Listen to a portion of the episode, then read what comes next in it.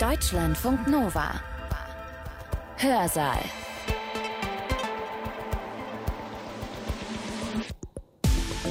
Schön, dass ihr da seid. Ich bin Sibylle Salewski. Früher einmal, in einer vorsintflutlichen Zeit. Da gab es kein Internet, die Nachrichten haben wir morgens aus der Tageszeitung entnommen und im Fernsehen liefen nur drei Programme. Heute ist das anders.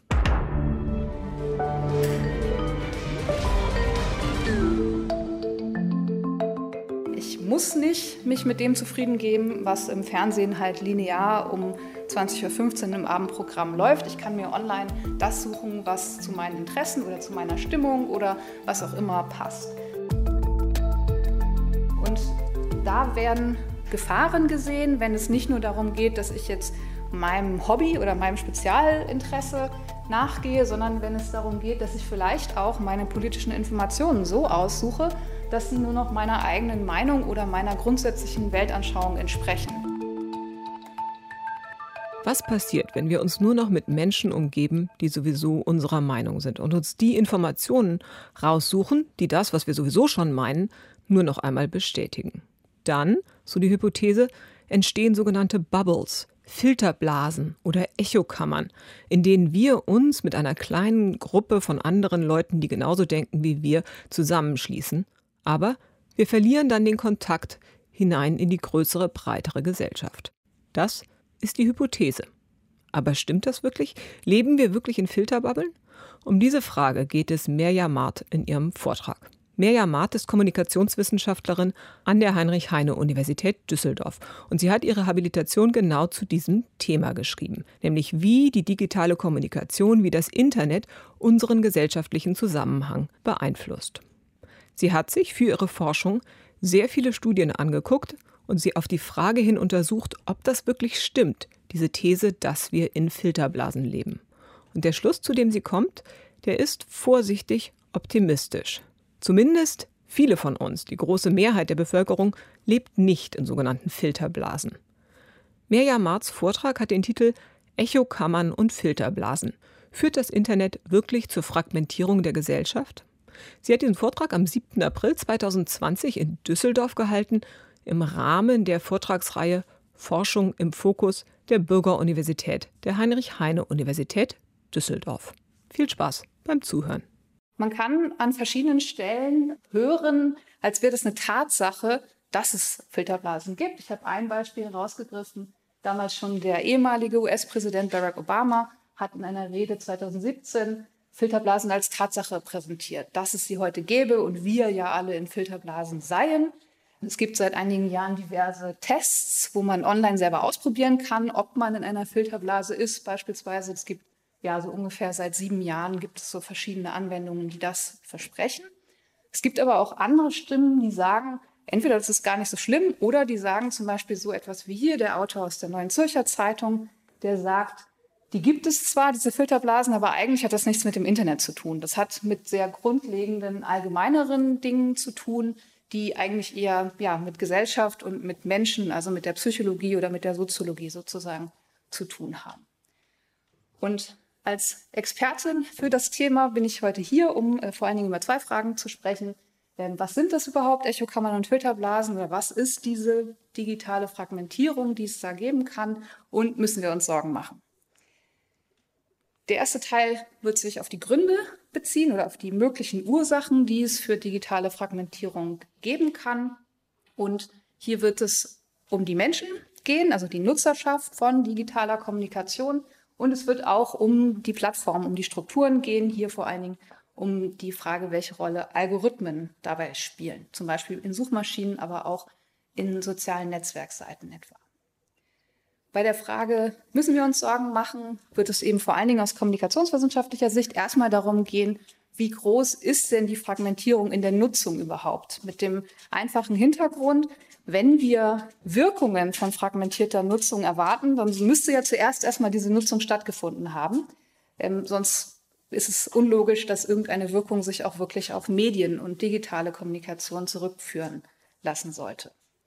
Und im zweiten Schritt gibt es natürlich auch Wirkungsstudien, die also nicht nur die digitale Mediennutzung beschreiben, sondern sich auch dafür interessieren, was folgt tatsächlich daraus, was für Effekte können wir messen. Ähm, dazu werde ich im letzten Teil was sagen. Gut, also, was sind Echokammern und Filterblasen? Ich habe es gesagt, es sind äh, im Prinzip Metaphern und es gibt noch mehr davon. James Webster hat vor einigen Jahren mal diese Liste erstellt von Begriffen, die seit ungefähr Mitte der 90er Jahre dafür verwendet werden, so eine Tendenz, so einen Prozess zu beschreiben, wo sich etwas in der Gesellschaft auflöst in kleinere Teile, sich fragmentiert, weil es das Internet oder digitale Kommunikation oder ganz bestimmte digitale Angebote gibt. Das ist jetzt hier im Original zitiert, deswegen stehen hier die Echo Chambers und die Filter Bubbles. Ähm, da kommen die Begriffe ursprünglich her und Sie sehen, dass es auch noch weitere Begriffe gibt, die eben auch überwiegend so metaphernartig sind und dieses Zerfallen, Zerteilen in kleinere Elemente beschreiben. Und ich habe es gesagt, im Prinzip, ja, seit fast 25 Jahren gibt es Diskussionen darüber und die verschiedenen Autorinnen und Autoren haben unterschiedliche Ursachen angesprochen.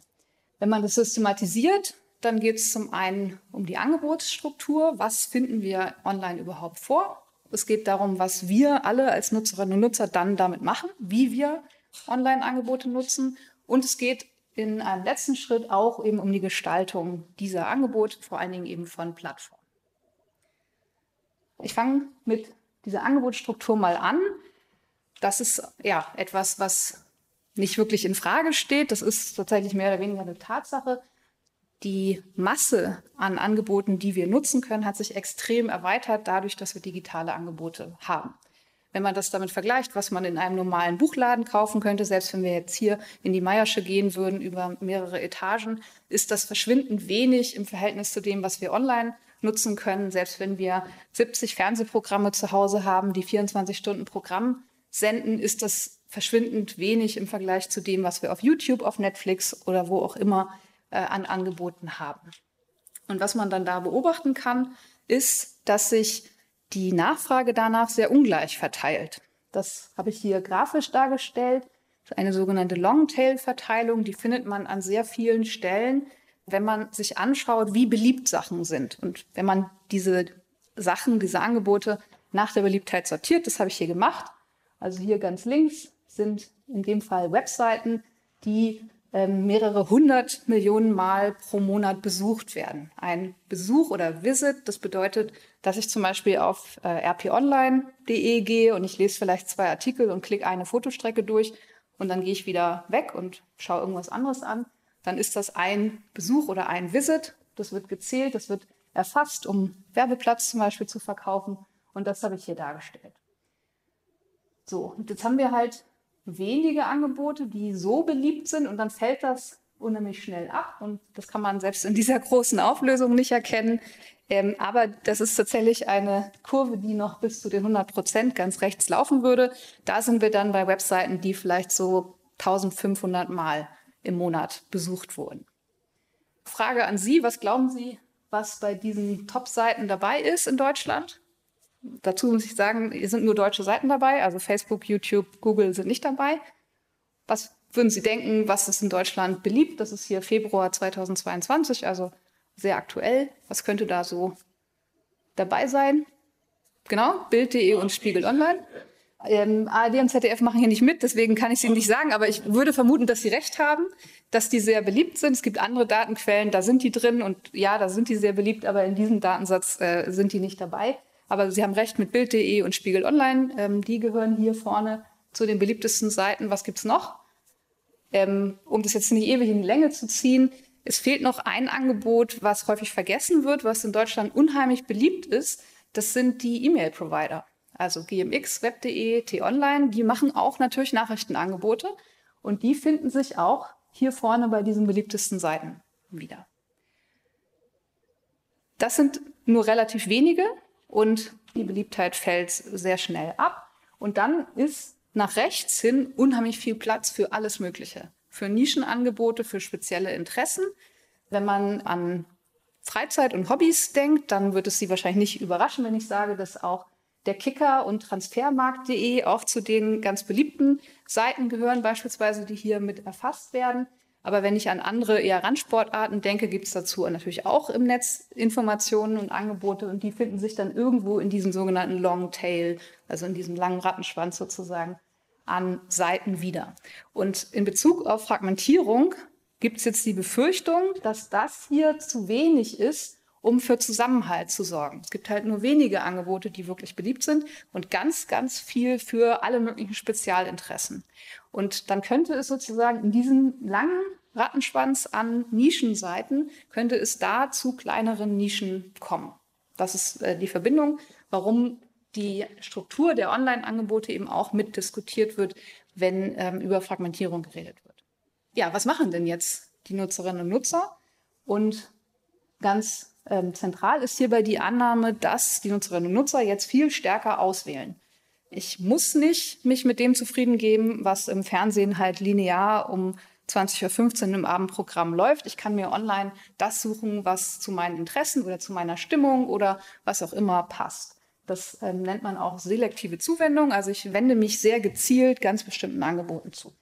Und da werden Gefahren gesehen, wenn es nicht nur darum geht, dass ich jetzt meinem Hobby oder meinem Spezialinteresse äh, nachgehe, sondern wenn es darum geht, dass ich vielleicht auch meine politischen Informationen so aussuche, dass sie nur noch meiner eigenen Meinung oder meiner grundsätzlichen Weltanschauung entsprechen und andere Meinungen und andere Perspektiven auf ein Thema vielleicht gar nicht wahrnehme oder vielleicht gar nicht mitkriege, dass es auch noch andere Themen gibt, die andere Leute ähm, interessieren. Es werden Gefahren gesehen, dass das für Kompromissbildung in einer Demokratie gefährlich sein könnte, beispielsweise.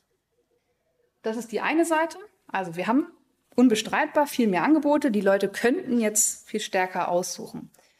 Die zweite Seite, das, was die Nutzerinnen und Nutzer hier tun, ist, dass sie anfangen, Dinge viel stärker untereinander zu teilen, zu verteilen, als wir das mit klassischen Medien machen würden. Bei klassischen Medien können wir uns natürlich auch drüber unterhalten und uns Empfehlungen geben. Ich habe diesen Film im Kino gesehen, der war wirklich toll, guck ihn dir doch auch an beispielsweise.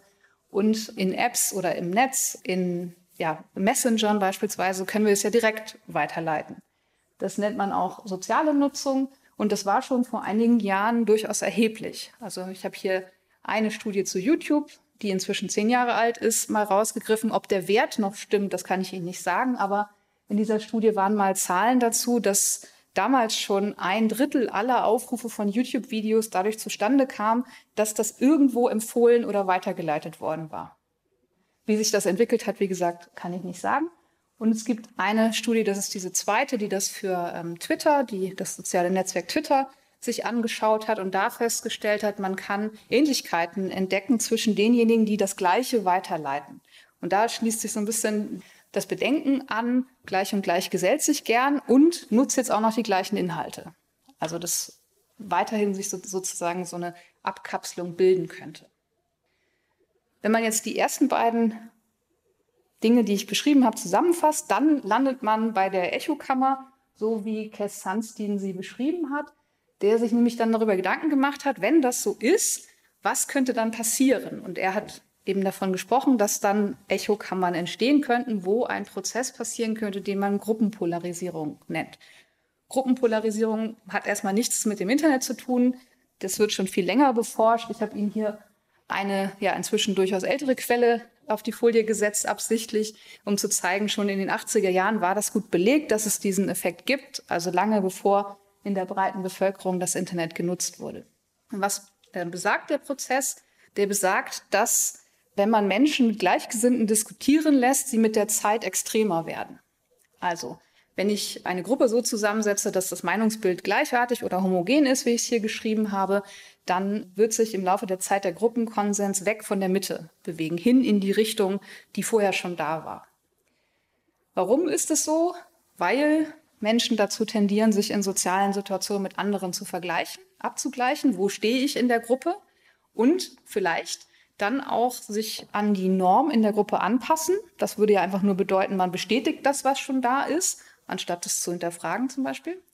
Und es kann aber auch sein, dass man in dieser Gruppe jetzt vielleicht gut dastehen will und das kann man vielleicht erreichen, indem man noch einen draufsetzt. Wenn man wahrnimmt, so die Norm in der Gruppe geht in die und die Richtung, dann kann ich mich vielleicht gut in der Gruppe darstellen, wenn ich extremer werde. Das sind die Gründe, die dafür angeführt werden. Man kann übrigens das Gegenteil auch nachweisen. Wenn man Menschen miteinander diskutieren lässt, die unterschiedliche Meinungen vertreten, werden sie im Laufe der Zeit eher zur Mitte tendieren. So, also das ist relativ gut belegt und Sunstein hat sich eben Gedanken darüber gemacht, so wenn wir jetzt im Netz so viel Inhalte haben und so viel Nischeninhalte und die Leute sich jetzt auch noch Sachen gegenseitig weiterleiten und im Bekanntenkreis könnte dann Gruppenpolarisierung einsetzen. Ich komme zum dritten Faktor der Gestaltung von Plattformen. Da verlassen wir den äh, Cass Sunstein jetzt und kommen zu Ila Pariser, der dieses Buch zu den Filterblasen oder Filterbubbles ähm, geschrieben hat. Und hier geht es vor allen Dingen um Empfehlungssysteme und um Personalisierung. Empfehlungssysteme habe ich jetzt hier schon draufstehen. Das hat Amazon groß gemacht. Kunden, die dieses Buch gekauft haben, kauften auch das und das. Wir finden das inzwischen auf Seiten wie YouTube beispielsweise. Wir finden das aber auch auf sehr vielen Nachrichtenseiten, also bei Bild oder bei Spiegel Online, die wir ja gerade schon als Beispiele hatten, gibt es natürlich jede Menge Empfehlungen. Wenn ich das hier gelesen habe, dann interessiert mich vielleicht auch das. Oder die Inhalte sind sowieso im Artikel schon verlinkt beispielsweise. Und ich habe hier YouTube als Beispiel auf die Folie gesetzt, weil es hier mehrfach Kritik gegeben hat, dass der Empfehlungsalgorithmus von YouTube, der entweder ein Video automatisch startet, wenn ich eins angeschaut habe, oder mir eben eine Liste von Empfehlungen anzeigt, dass der dazu neigt, immer radikalere Inhalte vorzuschlagen.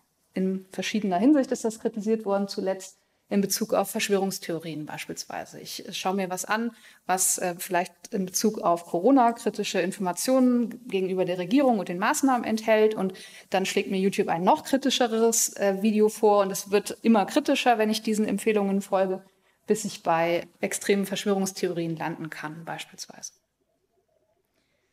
Personalisierung ist noch ein bisschen was anderes. Empfehlungssysteme sind in der Regel erstmal nur das, also generieren erstmal nur das, nämlich Empfehlungen. Ob ich als Nutzerin da draufklicke oder nicht, ist natürlich mir überlassen. Bei Personalisierung ist das nicht unbedingt mir überlassen, ob Inhalte auf mich zugeschnitten werden oder zumindest auf das Gerät, was ich benutze. Immer da, wo ich mich anmelde, weil ich ein Nutzerkonto habe beispielsweise, oder wenn eine Seite Cookies sammelt und ich die nicht regelmäßig lösche, kann ein Profil angelegt werden, wo registriert wird, was mich in der Vergangenheit interessiert hat oder was zumindest auf diesem Gerät in diesem Browser abgerufen wurde. Und was dann passieren kann, beschreibt Pariser eben als die Bildung von Filterblasen. Er selber hat dazu nicht nur das Buch geschrieben, sondern auch einen TED-Talk gehalten. Er beschreibt das so, man selber ist sozusagen in der Mitte, also das You, ich, du, wie auch immer, und solche Personalisierungsalgorithmen auf ganz verschiedenen Seiten können lernen, dass dieses Ich in der Mitte blaue Inhalte bevorzugt. Am Rand sehen wir, dass das beim Online-Shopping, also bei Amazon passieren kann. Das kann aber auch bei Zeitungen wie der Huffington Post oder der Washington Post passieren. Es kann in Suchmaschinen passieren. An vielen verschiedenen Stellen sind solche Algorithmen eingebaut, die darauf angelegt sind zu erfahren, bilden sich hier Muster raus und wenn ja, dazu tendieren, dem Nutzer, der Nutzerin dann mehr davon anzuzeigen. Also in dem Fall mehr Blaues, sodass man möglicherweise nachher gar nicht mehr weiß, dass es auch noch die roten, gelben, grünen und so weiter, die anderen Inhalte auch noch gegeben hätte, weil die für einen einfach nicht mehr sichtbar sind. Wie gesagt, bei den Empfehlungsalgorithmen muss ich ja nicht draufklicken auf das Video, auf das Buch, was auch immer mir vorgeschlagen wird. Bei der Personalisierung kann ich das schwer überprüfen ob wir alle, wenn wir jetzt hier nach derselben Sache googeln, ob wir die gleiche Ergebnisliste angezeigt bekommen oder nicht, könnten wir jetzt hier ausprobieren, aber in so einer normalen Nutzungssituation merken wir das eigentlich nicht. Und auch hier ja, werden Gefahren gesehen, weil diese Algorithmen eben in der Regel nicht darauf ausgelegt sind, uns einen möglichst breiten Überblick zu geben, sondern mehr vom Gleichen. Also in dem Fall nur noch die blauen Sachen. Insofern ja, haben wir hier ganz unterschiedliche Faktoren, die eine Rolle spielen können, die sicherlich auch miteinander in Kombination wirken können. Und damit ist auch nochmal hoffentlich klar geworden, dass Echokammern und Filterblasen nicht das gleiche sind, zumindest nicht da, wo sie herkommen. Die Echokammer bezieht sich eher darauf, was Menschen mit dem Angebot machen, was sie online vorfinden und was hier dann möglicherweise für gruppenpsychologische Prozesse oder auch ja für individualpsychologische Prozesse bei der Meinungsbildung stattfinden können. Die Filterblase bezieht sich eher auf Fragen, die sich daraus ergeben, wie die Plattformen gestaltet sind und wie die entscheiden, was wir überhaupt sehen oder in welcher Reihenfolge wir das sehen. Was ganz oben steht, was an zweiter, dritter Stelle und so weiter kommt, beziehungsweise was wir gar nicht mehr angucken, weil es irgendwo in diesem Longtail dann verschwindet. Muss dazu jetzt aber sagen, deswegen habe ich auch immer wieder den Konjunktiv verwendet, dass die meisten Werke, die zu diesen Metaphern da oben in dem Zitat gehören, mögliche Fragmentierung beschreiben. Die meisten davon sind keine Studien, die auch nachweisen, dass es so ist, sondern die beschreiben Szenarien, schreiben Strukturen und sprechen darüber oder schreiben darüber, was sich auf eine bestimmte Art und Weise auswirken könnte.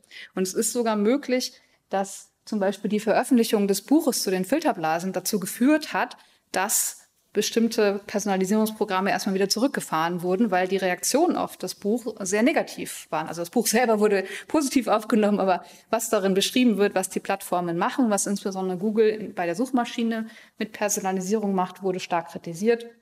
Und möglicherweise hat Google deshalb einige Personalisierungsmechanismen ja, erstmal wieder ein bisschen zurückgenommen. Was wir uns jetzt anschauen können und was ich dann im zweiten Teil machen will, ist eben, wie es dann tatsächlich mit der digitalen Mediennutzung aussieht. Also wie fragmentiert ist die denn eigentlich? Und dann zweitens, wie sieht es dann mit der Gesellschaft aus? Also können wir da auch Wirkungen nachweisen? Welche Befunde haben wir denn eigentlich? Wie gesagt, aus der kommunikationswissenschaftlichen Perspektive mit einem Fokus erstmal darauf, wie ist die Nutzung ausgefallen, weil das die Grundlage dafür ist, ob es denn nachher auch irgendwelche Wirkungen durch diese Nutzung geben kann. Und es gibt gar nicht so viel Fragmentierung, wie man befürchten könnte. Und das gute alte Fernsehen spielt eine wichtige Rolle dabei in verschiedenen Ländern und zum Beispiel auch in Deutschland. Das ist aus einer international vergleichenden Studie, ich meine mit sechs Ländern. Das sieht für jedes Land ein bisschen unterschiedlich aus, aber in Deutschland sehen wir da ganz stark, dass die traditionelle Mediennutzung nach wie vor wichtig ist. Die Studie wird jedes Jahr durchgeführt. Wenn man sich die Zahlen für 2021, was die neuesten sind, anschaut, dann ist es aber immer noch so, dass die klassischen Medien, vor allen Dingen das Fernsehen, immer noch sehr große Reichweiten erzielen. Und da kommt dann dazu, dass wir natürlich unterschiedliche Ausspielwege haben. Wir können immer noch den Fernseher einschalten, dann läuft das lineare Programm. Wir können die gleiche Sendung in der Mediathek zeitunabhängig gucken, wann wir eben möchten. Wir können viele Inhalte in speziellen Apps wie der Tagesschau-App oder der Sportschau-App beispielsweise nutzen. Es gibt Angebote dieser Sendungen und der dazugehörigen Sender auf den diversen Online-Plattformen, auf ihren eigenen Webseiten und so weiter und so fort. Und die spielen nach wie vor eine wichtige Rolle, vor allen Dingen, wenn man sich anschaut, wo sich Menschen informieren über aktuelle Ereignisse. Und das ist das, was hier in dieser Darstellung abgebildet ist. Das sind, ich glaube, 15, die 15 wichtigsten Nachrichtenquellen in Deutschland.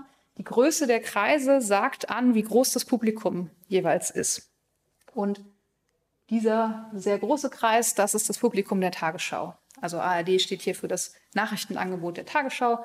Dann sehen Sie darüber, ZDF heute erreicht auch ein sehr großes Publikum und rechts außen RTL aktuell, also auch ein privater Sender, ein privates Vollprogramm erreicht ein großes Publikum. In der Mitte haben wir dann noch zwei weitere Spartensender mit N24 und NTV beispielsweise. Das heißt, die Fernsehnachrichten sind nach wie vor dominante Quellen für Informationen und sorgen natürlich dafür, dass abseits von der ganzen Nischennutzung online auch noch Menschen tatsächlich das Gleiche und vielleicht sogar gleichzeitig gucken beispielsweise. Das Zweite, was man hier sehen kann, ist, dass Menschen schon früher und auch immer noch Medien miteinander kombinieren. Das äh, klingt wie eine Binse, ist aber in der Forschung gar nicht so einfach zu erfassen. Man nennt das Repertoires. Man kann das hier in der Grafik durch die Verbindungen zwischen den Kreisen sehen.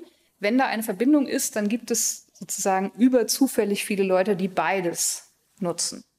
Die also Nachrichten in der ARD gucken und auch noch den Fokus gedruckt lesen. Da ist hier diese Verbindung eingezeichnet beispielsweise.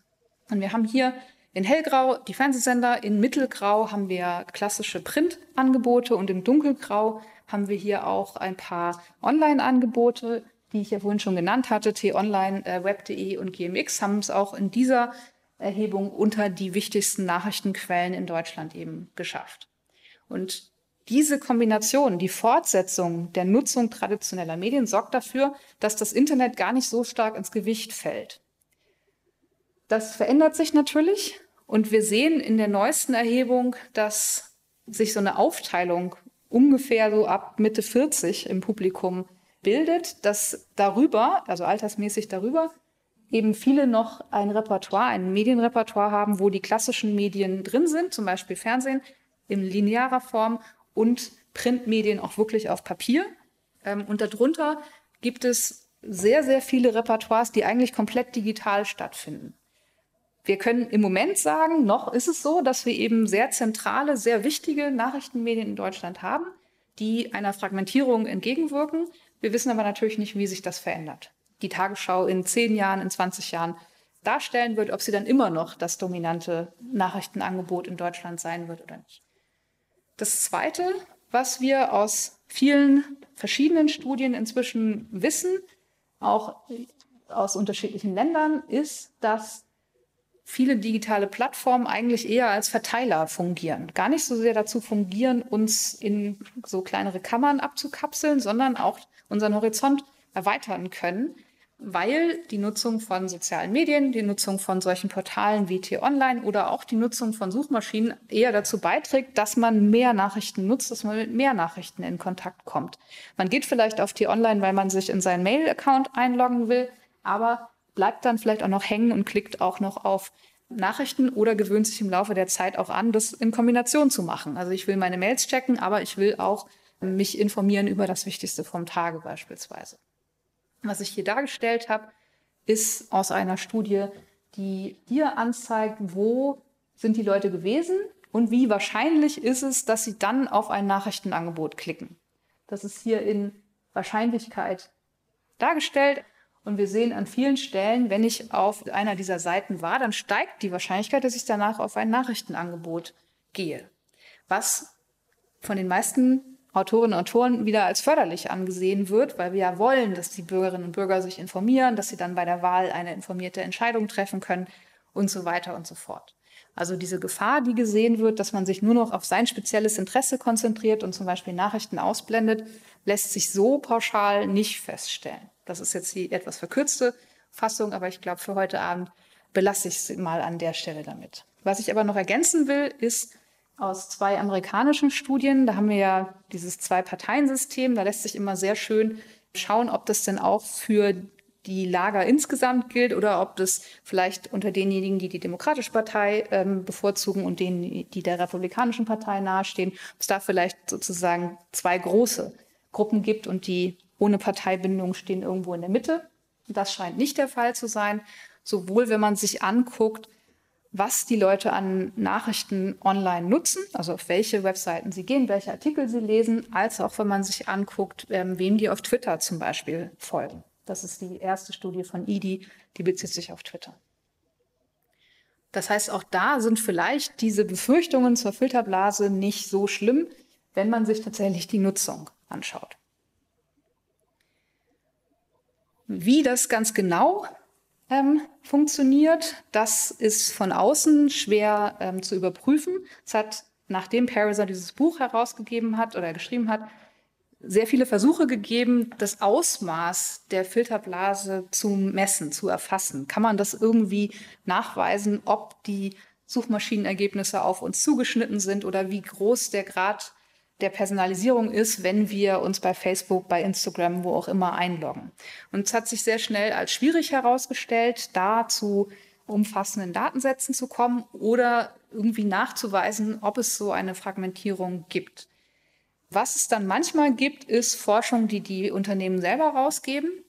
Das ist ein Beispiel dafür. Das ähm, habe ich ausgewählt, um das mal ein bisschen ähm, genauer zu erklären.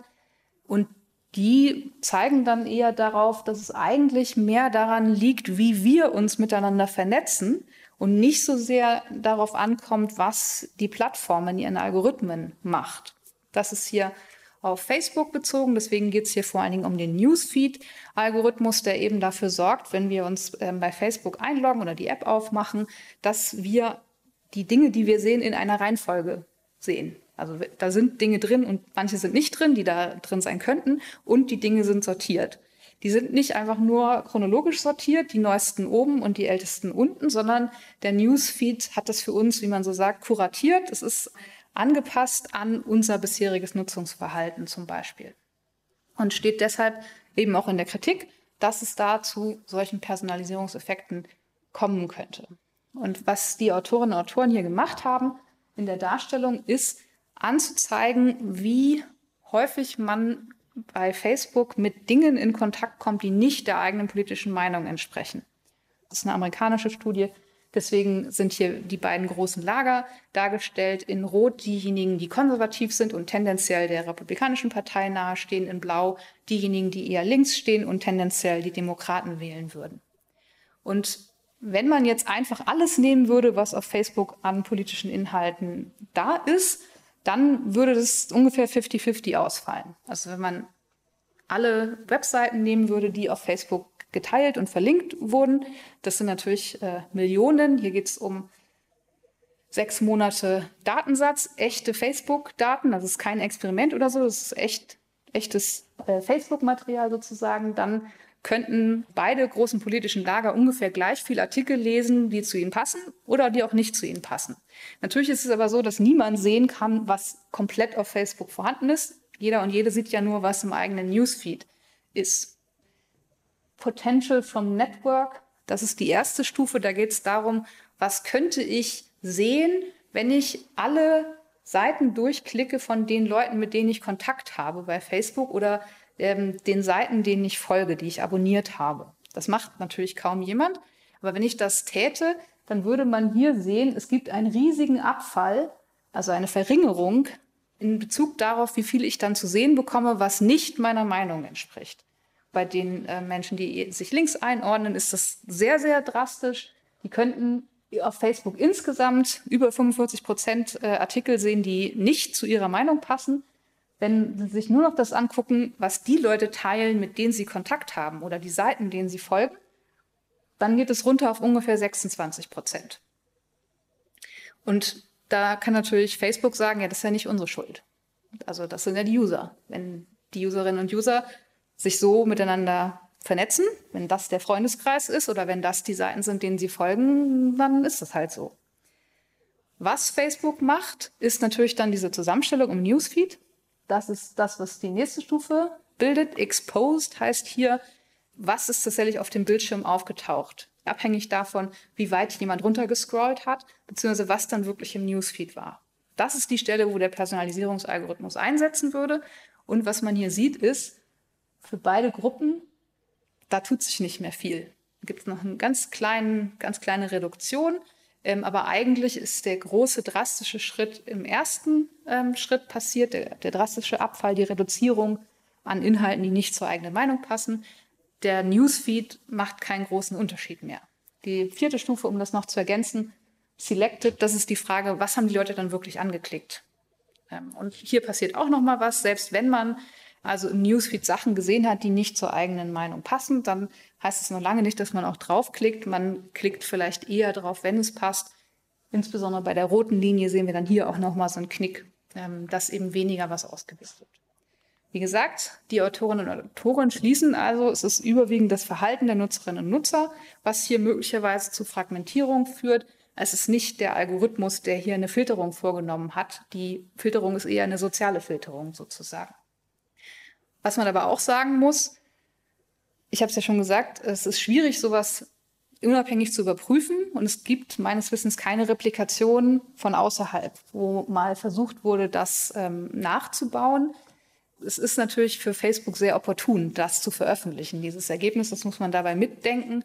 Und wenn Sie die Whistleblowerin Frances Haugen im letzten Herbst verfolgt haben, also was sie in Interviews, in ihren Aussagen vor verschiedenen Parlamenten und Ausschüssen gesagt hat, dann kann man davon ausgehen, dass auch intern im Haus bei Facebook durchaus Studien vorliegen, die Facebook nicht ganz so gut dastehen lassen, wo man schon sehen kann, dass es Tendenzen zu Kapselbildung, Blasen oder wie auch immer man das nennen will, geben kann. Ich würde dann zu der Frage kommen, das Ergebnis zur Fragmentierung der Nutzung ist sehr unterschiedlich. In einigen Studien kommt ein bisschen was raus, in manchen Studien kommt nicht so viel raus. Für Deutschland zum Beispiel kommt eben raus, die traditionellen äh, Massenmedien, besonders die Fernsehnachrichten, sind weiter sehr wichtig. Es gibt trotzdem auch Studien, die sich anschauen, gibt es jetzt Wirkungen? Also zeigen sich Effekte und das ist der letzte Teil des inhaltlichen Vortrags. Ich glaube, ich muss mich ein bisschen beeilen von der Zeit her. Es gibt hier im deutschsprachigen Raum einige Studien, die sich anschauen, wie sich das Internet, digitale Kommunikation und so weiter auf Gespräche auswirken, mit der Überlegung, ob wir uns nichts mehr zu sagen haben, beispielsweise. Also das ist eine mögliche Annahme, was passieren kann, wenn es zu Fragmentierung kommt. Es kommt eben zu dieser Lagerbildung. Man, man kann nicht mehr miteinander sprechen. Entsprechend gibt es Untersuchungen, die zum Beispiel schauen, ob man sich noch über Medien miteinander unterhält. Es gibt Studien, die sich anschauen, worüber spricht man. Und wenn es Fragmentierung geben sollte, dann müssten es mehr Themen geben, weil wir alle unsere unterschiedlichen Interessen vielleicht online verfolgen und deshalb die Anzahl der Themen mehr wird oder der Grad der Überschneidung zwischen unseren Themen geringer wird. Wenn man vergleichen würde, das sind meine fünf Top-Themen, das sind Ihre fünf Top-Themen, wie groß ist die Überschneidung, dann müsste die geringer werden. In diesen Studien kommt insgesamt eher gemischt etwas heraus. Die Studien, die die Anzahl der Gespräche anschauen, stellen fest, die Leute unterhalten sich immer noch. Und das war in den Studien zum Fernsehen in den 90er Jahren genauso. Das kam da ziemlich ähnlich so raus. Insofern war das hier vielleicht nicht besonders überraschend. Ähm, wenn man sich anschaut, wie sieht es mit den Themen aus, gibt es Studien, die finden, ja, es werden mehr Themen, aber erstens gibt es hier immer noch deutliche Überschneidungen. Also im Moment ist der Krieg in der Ukraine ein Top-Thema, Corona ist immer noch ein Top-Thema und solche alles überlagernden Themen gibt es immer mal wieder, auch wenn wir das Internet und digitale Kommunikation und Suchmaschinen und soziale Netzwerkseiten und so weiter haben. Und was auch rauskommt, ist so ähnlich wie das, was ich gerade gesagt habe. Es kommt sehr auf den Zeitpunkt der Untersuchung an. Wenn man diese Untersuchung zufällig in einer Phase durchführt, wo es kein so ein dominantes Thema gibt, dann gibt es auch mehr Themen. Also dann konzentrieren sich die Leute mehr auf ihre unterschiedlichen Spezialthemen beispielsweise. Was hier auch äh, anzumerken ist, ist, dass die meisten Studien sich das eher insgesamt anschauen, also für das gesamte Publikum, Nutzungspublikum, die, die Nutzerschaft schauen, wie viele Themen kommen da raus oder wie häufig unterhalten sich die Leute und das nicht unbedingt immer in Zusammenhang damit bringen können, wie jede einzelne Person das Internet nutzt oder wie stark sie soziale Netzwerkseiten oder Suchmaschinen oder was auch immer nutzt. Deswegen ist der ähm, Wirkungsnachweis, den man hier versuchen kann zu führen, nicht ganz so sauber, wie wir das uns vielleicht methodisch wünschen würden. Das sind keine Experimente oder so. Das sieht etwas anders aus in einem zweiten, relativ großen Forschungsbereich, der international auch groß ist. Hier geht es besonders um diese sozialen Netzwerkseiten. Also viel Facebook-Forschung, bisschen Twitter-Forschung. Instagram wird häufig nicht untersucht. Manchmal werden auch lokalere soziale Netzwerkseiten, also eine koreanische zum Beispiel, untersucht. Und diese Seiten werden eher als mögliche Ursache für Fragmentierungswirkungen untersucht. Also wenn jemand besonders häufig solche Seiten nutzt, wie wirkt sich das zum Beispiel auf das Wissen über politische Themen aus? Ein bisschen als Alternative dazu eben nach den Gesprächen zu fragen oder nach den Themen, wie sich die auf einer persönlichen Agenda so sortieren würden.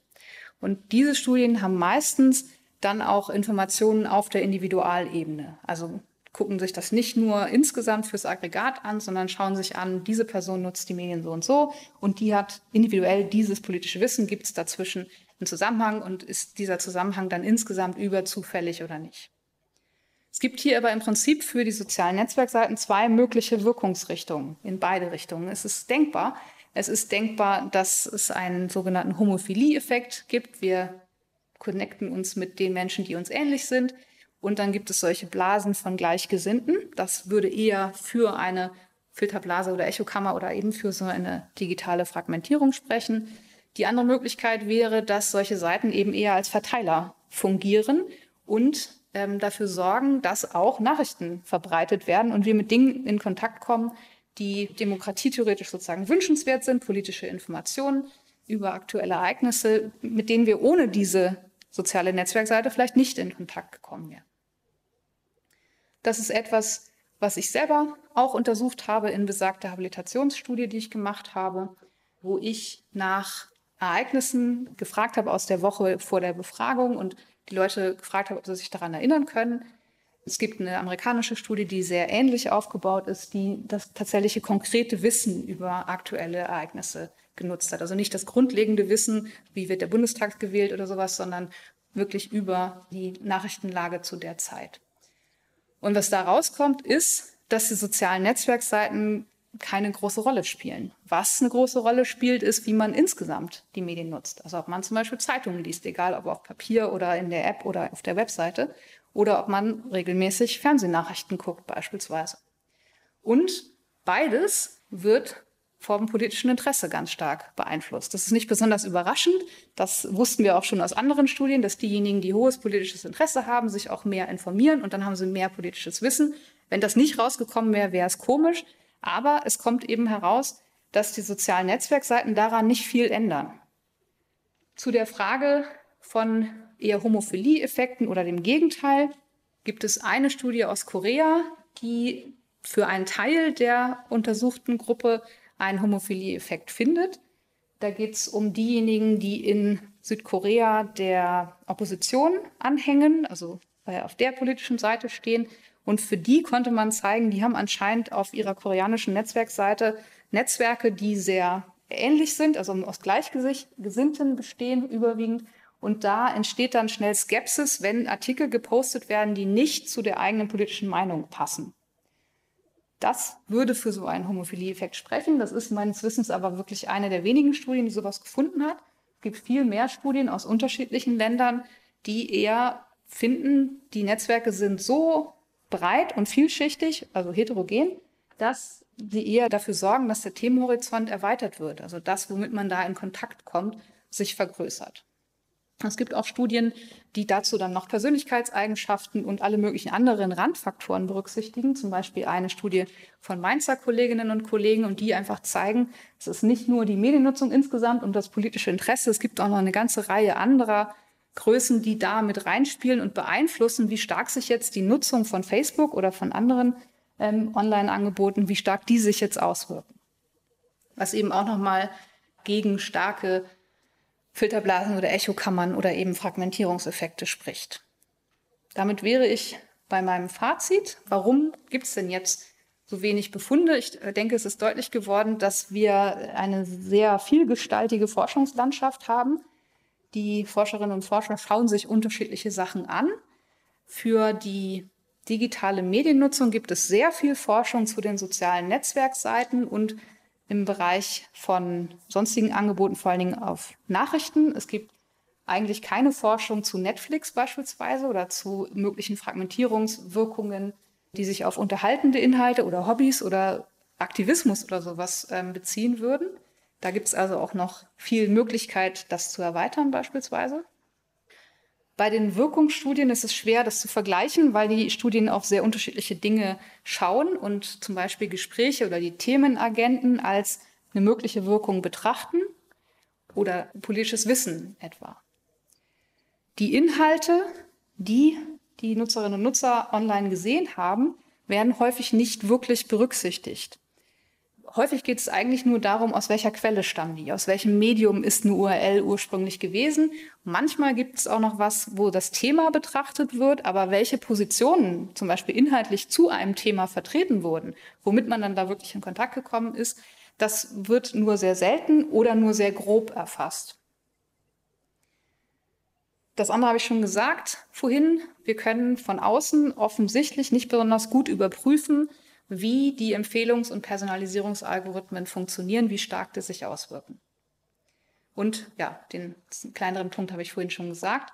Für die Faktoren, die da mit eine Rolle spielen, zeigen die Studien, die das berücksichtigt haben, dass viele Größen, von denen wir aus der Forschung der letzten Jahrzehnte wissen, die, die haben damit zu tun, wie Leute sich informieren, wie sie Medien nutzen, welche Meinungen sie bilden und so weiter, dass die auch natürlich weiterhin eine Rolle spielen. Das heißt, es ist auch natürlich eine Herausforderung für die Forschung, die wichtigen Dinge zu erfassen. Also nach den wichtigen, nach den ähm, tatsächlich aussagekräftigen Dingen zu fragen.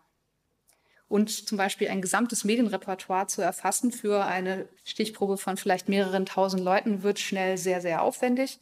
Und man kann auch nicht unbedingt wissen, ob man alle wichtigen Dinge erfasst hat. Das wird durch die Nutzung von sozialen Netzwerkseiten natürlich kompliziert. Es reicht eigentlich nicht zu wissen, jemand nutzt Facebook oder nutzt Twitter. Ich muss ja eigentlich wissen, was wurde denn da gesehen. Noch extremer bei WhatsApp oder anderen Messengern. Was die Leute da verteilen, wissen wir in der Regel nicht. In einigen Studien wird zumindest danach gefragt, ob man Messenger nutzt für auch politische Informationen. Aber wir haben dann in der Regel kein, ja, kein weiteres Wissen darüber, was, was dann da ähm, geteilt und gesehen wurde, beispielsweise. Warum wird jetzt diese Diskussion um digitale Fragmentierung so heiß ähm, geführt? Gibt es unterschiedliche Antworten drauf? Bruns, äh, Axel Bruns hat vor einigen Jahren ein Buch veröffentlicht mit dem sehr suggestiven Titel Are Filter Bubbles Real? Und die Antwort ist natürlich nein. Und er beschreibt das eigentlich so als Moral Panic, wie er das nennt. Das gibt es im Medienbereich öfter, dass sich halt über ein neues Medium Gedanken gemacht wird, dass es Befürchtungen gibt dafür, dass man aber häufig nicht so viel nachweisen kann an Wirkung. Und Webster, von dem ich ja vorhin diese Liste zitiert hatte mit lauter Metaphern, der schreibt in dem gleichen Text, naja, die meisten wollen halt auch eine Geschichte erzählen, die dann hängen bleibt. Dazu muss man vielleicht auch sagen, dass das Buch von Sunstein zu den Echokammern und das Buch von Pariser zu den Filterblasen, dass das keine Fachbücher sind, sondern das sind Bücher, die sich an den allgemeinen Lesermarkt wenden und ja, die verkaufen sich vielleicht besser, wenn man eine steile These vertritt, von den gefährlichen Filterblasen beispielsweise. Garrett, wiederum ein Kommunikationsforscher, hat einen Artikel geschrieben, in dem er diese ganze Diskussion um die Echokammern eher als eine Ablenkung beschreibt, also nicht im Sinne einer absichtlichen Ablenkung, sondern eher sagt, wir, wir müssten uns um andere Themen kümmern. Er schlägt hier auch eine Reihe von Themen vor, die man betrachten müsste. Also zum Beispiel, wie Falschinformationen genutzt werden, fände er viel wichtiger und wie das auch vielleicht strategisch genutzt werden kann beispielsweise. Damit will ich jetzt aber nicht enden, sondern noch zwei Beispiele geben. Eben zu dieser letzten Frage, müssen wir uns denn jetzt Sorgen machen? Also an vielen Stellen konnte ich hoffentlich zeigen, nein, so viel Sorgen müssen wir uns nicht machen, wie das zum Beispiel in diesen genannten Büchern von Sunstein und Pariser äh, beschrieben wird. Aber es gibt durchaus ein paar Hinweise darauf, dass es vielleicht doch Fragmentierung geben könnte, digitale Fragmentierung. Das ist das erste Aber dieses äh, Fazits. Das betrifft Randgruppen. Hier geht es darum, welche Webseiten Menschen nutzen. Das ist wieder eine amerikanische Studie, deswegen wieder in Rot diejenigen, die ähm, konservativ sind, blau die Liberalen und in Grau kann man hoffentlich erkennen dazwischen die ohne feste Parteineigung. Und man kann insgesamt sehen, die tendieren ganz stark zur Mitte und überschneiden sich in dem, was sie nutzen. Was man aber auch sieht, wenn man genau hinguckt, ist, dass es hier am Rand so ein paar Ausreißer gibt. Die sind nicht besonders hoch, aber es gibt sie auch noch bis ganz rechts am Rand heran. Und es gibt Anzeichen, zum Beispiel im Kontext von Covid-19, dass es sowas auch in anderen Ländern geben könnte, zum Beispiel aus einer journalistischen Recherche der Süddeutschen Zeitung, aus einer britischen Studie, wo es um diese 5G-Verschwörung ging 2020, äh, also gleich noch zu Beginn der Pandemie, dass die Verbreitung von Corona mit der Verbreitung von 5G-Mobilfunk äh, zusammenhinge, dass es da bei der Frage, wie sich diese, diese Information und der Glaube an diese Verschwörungstheorie verbreitet haben, dass es da einen Zusammenhang gibt. Natürlich muss man aber auch hier berücksichtigen, dass hier noch jede Menge Alltagserfahrungen mit auch eine Rolle spielen, was für ja, die Frage, wie hier Radikalisierungsprozesse einsetzen, ähm, natürlich mit berücksichtigt werden müsste. Und was hier jetzt sozusagen angezeigt wäre, ist vielleicht die Fragmentierungsforschung wegzubewegen von der Frage, wie ist es insgesamt, mehr hin dazu, was passiert denn vielleicht in solchen Gruppen am Rand, wo es Polarisierung geben kann, eben unter kleinen Gruppen. Was einige Forscherinnen und Forscher eben in Bezug auf Covid-19 beispielsweise gemacht haben, insbesondere hier, weil es eben sein kann, dass Radikalisierung zu Extremismus führt und das möglicherweise sogar zu Gewalt, was wir als Gesellschaft in der Regel verhindern wollen und wo wir als Nutzungsforscherinnen und Nutzungsforscher vielleicht beitragen können zu der Frage, was trägt denn jetzt digitale Kommunikation, Internetnutzung, digitale Nutzung dazu bei? Aber natürlich klar ist, dass hier jede Menge andere Faktoren natürlich wichtig sind bei der Frage, wer sich radikalisiert, bis hin möglicherweise sogar zu Gewalt Bereitschaft oder sogar auch zu Gewalt. Und das Zweite aber, was ich noch anführen möchte, kommt aus einem anderen Forschungsbereich, der damit zu tun hat, dass es zwar immer noch Medien mit einer sehr großen Reichweite gibt, wie die Fernsehnachrichten in Deutschland beispielsweise, dass es aber auch Gruppen gibt, die ich jetzt hier mal die losgelösten genannt habe. In den verschiedenen Studien gibt es da unterschiedliche Bezeichnungen dafür, Hier in Düsseldorf haben zwei Kollegen vor einigen Jahren eine Untersuchung durchgeführt, wo sie für die gesamte Gesellschaft mal die politischen Positionen und die Mediennutzung in Gruppen eingeteilt haben und eben ungefähr 15 Prozent oder eben jeden Sechsten, jede Sechste in etwa gefunden haben, die nur sehr sporadisch Nachrichten nutzen, sich auch nicht wirklich für Politik interessieren und wenig Vertrauen auch in Politik und in Medien haben und auch nicht unbedingt glauben, dass ihre Probleme, ihre Anliegen in den Medien dargestellt werden, die zum Teil aber auch zum Beispiel auf die Frage, welche Themen sie gerade wichtig finden, Schwierigkeiten haben, das, also welche politischen Themen Schwierigkeiten haben, das zu beantworten beispielsweise, die also sozusagen vom politischen Diskurs eher losgelöst zu sein scheint. Deswegen habe ich hier diese Bezeichnung gewählt. Und auch hier zeigen sich natürlich Zusammenhänge, nicht nur mit der Mediennutzung und dann, wie sie über Politik denken oder welche Themen sie wichtig finden. Das ist ganz stark verknüpft mit ihrer beruflichen oder wirtschaftlichen Lage, also zum Beispiel mit einem geringen Einkommen, mit auch eher geringerer Bildung häufig und zeigen sich Gruppen sozusagen bei den jungen Erwachsenen und bei den sehr alten Erwachsenen, wo man eben sehen kann, hier gibt es möglicherweise eine Fragmentierung, die wir übersehen, wenn wir nur darauf gucken, was machen denn die meisten, weil auch das ja nicht wirklich, also von der Größe jetzt nicht wirklich eine Randgruppe ist, aber wirtschaftlich eine Randgruppe ist, die wir eben mit berücksichtigen sollten. Und hier gibt es auch Initiativen, die zum Beispiel überlegen, wie können wir denn Nachrichtenangebote schaffen, die qualitativ hochwertig sind, also die wichtige Informationen erhalten, aber auch zugänglich sind. Wenn man zum Beispiel wenig politisches Grundwissen mitbringt und auch nicht so viel Interesse hat, die aber dann trotzdem einen erreichen können. Und natürlich kann man andersrum auch hier überlegen, Stichwort Prävention, was können wir denn machen, um vielleicht für die soziale und wirtschaftliche Lage dieser Gruppen etwas zu tun, um diese soziale Spaltung, die sich dann auch in der Mediennutzung zeigt, zu schließen. Womit ich zu meinem Fazit in einem Satz komme. Wenn ich gefragt werde, was ich denn da zur Fragmentierung mache, dann sage ich meistens das. Das ist den Leuten häufig zu kompliziert, aber ich hoffe, dass es nach einer knappen Stunde Vortrag passt als Fazit. Also die Studien zeigen, dass die meisten Leute nicht in einer Echokammer oder Filterblase sind, aber das schließt nicht aus, dass es trotzdem Filterblasen oder Echokammern geben kann. Die sind aber wahrscheinlich eher am Rand zu finden. Und in der Mitte haben wir in vielen Studien eher sehr viel Überschneidung. Und damit danke ich Ihnen für die Aufmerksamkeit. Diese Habilitationsstudie auch mit Fernsehen ist im Netz frei verfügbar. Können Sie gerne reinschauen. Und ja, vielen Dank. Das war die Kommunikationswissenschaftlerin Merja Mart über Echokammern, Filterblasen und die Fragmentierung der Gesellschaft. Sie hat ihren Vortrag am 7. April 2022 in Düsseldorf gehalten, und zwar im Rahmen der Vortragsreihe Forschung im Fokus der Bürgeruniversität der Heinrich-Heine-Universität Düsseldorf. Deutschlandfunk Nova. Hörsaal. Jeden Sonntag neu. Auf deutschlandfunknova.de und überall, wo es Podcasts gibt. Deine Podcasts.